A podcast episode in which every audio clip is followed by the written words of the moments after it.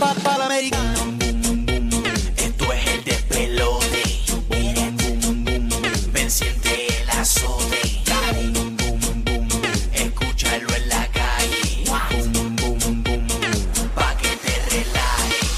En cuatro minutos te digo que le llevaron a este turista que le hicieron un carjacking y el pillo no se dio cuenta que había algo en el carro. Así que en cuatro minutos te digo qué diablo era lo que había en el carro que te vas a sorprender. ¿Ok? Burbu, ¿qué tienes por allá en las cosas que no sabías? Eh, mira, tú sabes que este hombre, este, ay Dios mío, Neuralink, que es la empresa de implantes de chip de, de Musk, de, De Elon, Musk, Ajá.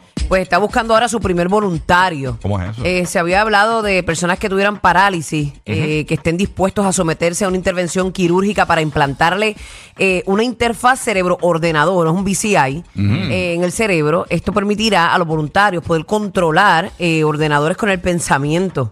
El, el procedimiento consiste en abrir una parte del cráneo e insertar finos cables y ele- electrodos en el cerebro. Eh, entonces están buscando voluntarios menores de 40 años con tetraplegia, que es una enfermedad que provoca parálisis en, la- en las extremidades, en las cuatro extremidades. Sí. A ver si entonces este, este tipo de, ¿verdad? De, de- ay Dios mío, dispositivo puede funcionar para ellos. Pero ya, ya me habían dicho que, incluso escuché un audio de una muchacha que ya se lo insertaron y que, eh, eh, les va a poner el audio. Tú sabes la verdadera gata.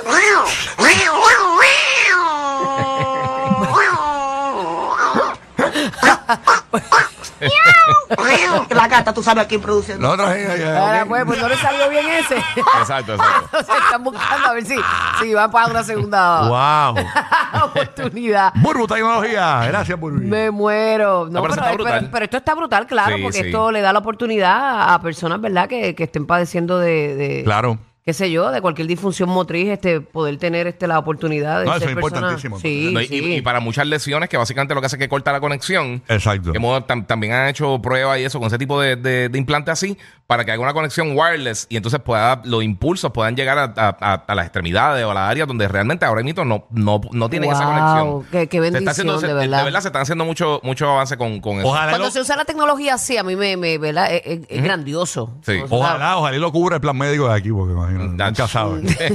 Suerte ahí. Por lo menos el plan dental funciona. Pero nada, ¿qué tienes por allá, Gigi? Mira, pues, Salud. esto- eh, gracias, gracias. Este, mira, pues esto es un análisis que están haciendo, eh, que han hecho de específicamente del sarcasmo y cómo te puede beneficiar, beneficiar como persona. Entonces, pues básicamente el, el sarcasmo vive, encontraron que eh, en un sitio sanal para hipocampal gyrus, que es una, un área del cerebro, y dice que eh, no solamente te ayuda, este, a, o sea, que dicta que las personas son, son inteligentes que usan mucho el sarcasmo, pero también personas que no entienden o no detectan el sarcasmo puede ser eh, también un problema que tenga la persona tanto cerebral o, o tenga algún tipo de, de enfermedad que no pueda detectar el, el sarcasmo. Yo conozco mucha gente que le pasa eso. yo, yo te... Ay, Dios, va a mandar fuego. Mira, pero también el sarcasmo te ayuda a escoger a tus amistades porque es bien importante, y esto lo han encontrado ¿De también, verdad? que sí, que la conexión social, pues obviamente es bien importante para las personas, que, eh, que, que tú te, eh, te rodees de personas que aprecien tu sentido del humor, o sea, que entiendan tu sarcasmo para que entonces puedan estar alrededor tuyo. O sea, Este, sarcásticos unidos. Sí, Jamás y que, y que también usualmente las personas que, que, que donde más tú usas el sarcasmo son personas que están allegadas a ti y que tú quieres. O sea, que, que primero todo aguantan tu sentido del humor, pero también cuando usas mucho eso, usualmente es para hacer a la gente reír y te demuestra que pues tú como que quieres a esa persona que le está constantemente... O sea, ser sarcástico es cool. Sí, no, y, y es saludable para, eh, eh, literalmente demuestra la, la- la salud de, eh, mental de la persona. También tiende a ser para eh, eh, que lo utilizan personas más creativas. Y otra cosa también para, para poder descalar situaciones. Cuando hay una situación tensa, a veces el sarcasmo ayuda también para, para poder entonces... Es como una eh, herramienta. Sí, una herramienta, una herramienta. Ahí está, viste exactamente. que uno piensa que el sarcasmo es malo. Oye, para que tú veas, ¿ah? Hay mucha gente sarcástica cool, pero hay gente sarcástica estúpida que lo usa a mal. Sí. A maldad, a abusan, maldad. abusan, abusan. Sí, abusan, usan del poder. Abusan del Ajá. sarcasmo. Sí, es parte de... es parte Muy de- buena tu noticia. no la Gracias, escuchaste, gracias. no la escuchaste, pero... ¿Lo escuchaste? Es, es sarcasmo. Es sarcasmo.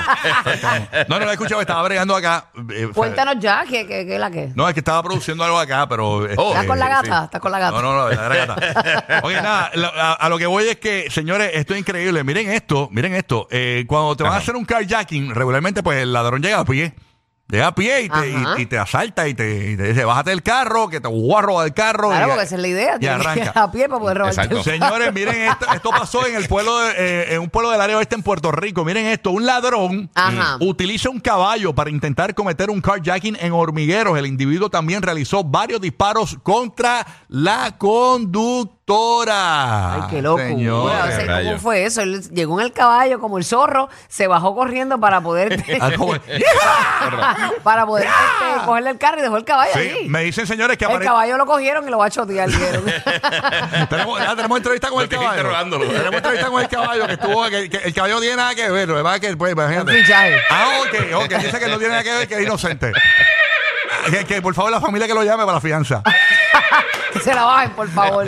Mira que tenemos, tenemos el nombre del, del- aparentemente me dicen el nombre de, de- ya identificaron el asaltante, se llama, se llama Woody Rodríguez, señores.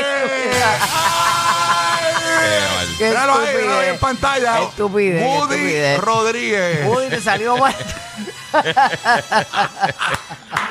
Dice que están buscando a Andy para interrogarlo. Ah. Se lo quiero en la parte de abajo del zapato. Ay, Dios Esta mío. la bota, de la bota. Pero nada. Ay, Jesus Christ. Ay, Dios. Oye, eh, hablando de otra noticia, esta, esta- Ah, vine- hoy viniste preñadito de todo, de Eh, chisme, de hoy es día noticias. de A veces no preñar, tienes nada y tienes tres. Y tiene que ver con. ¡Esto es un kayaking! De nuevo, señores, miren esto. Este tipo está de vacaciones eh, en, en Puerto Rico. Él es un turista de Texas. Llega a Puerto Rico y se va a una de las zonas más concurridas del turismo, que es la- el área metropolitana, el condado específicamente Ajá. de Puerto Rico. ¿Qué pasa? Él andaba en un, me, me imagino que era un vehículo alquilado, era una Jeep Cherokee, ¿verdad? Entonces, ¿qué pasa? Se le acerca este asaltante, le, a- le- lo amenaza, se baja del carro, le roba la Jeep Cherokee, el tipo se baja. Señores, pero dentro de la Jeep Cherokee, señores, estaba nada más y nada menos que su Chihuahua Taco. Ay, mire, esos son los verdaderos perros guardianes, pero pues, no pudo hacer nada. Ahí se lo está, llevaron. ta- ahí está Taco en, el- eh, en la foto que tenemos aquí en el podcast. Tan pronto Y termina está el show. viejito, taco. Taco tiene cinco añitos con él, ¿no? Y Ah, de pues, verdad, pues con tiene, él. tiene un valor sentimental bastante grande. Así que, señoras y señores, si alguien ha visto a Taco en el pueblo de Puerto Rico, un perrito, un chihuahua blanco, y, y me fijo que tiene como una cicatriz en una de las patitas traseras, específicamente en la patita trasera derecha. dijeron que lo vieron en el mariachi. Andaba con chalupa.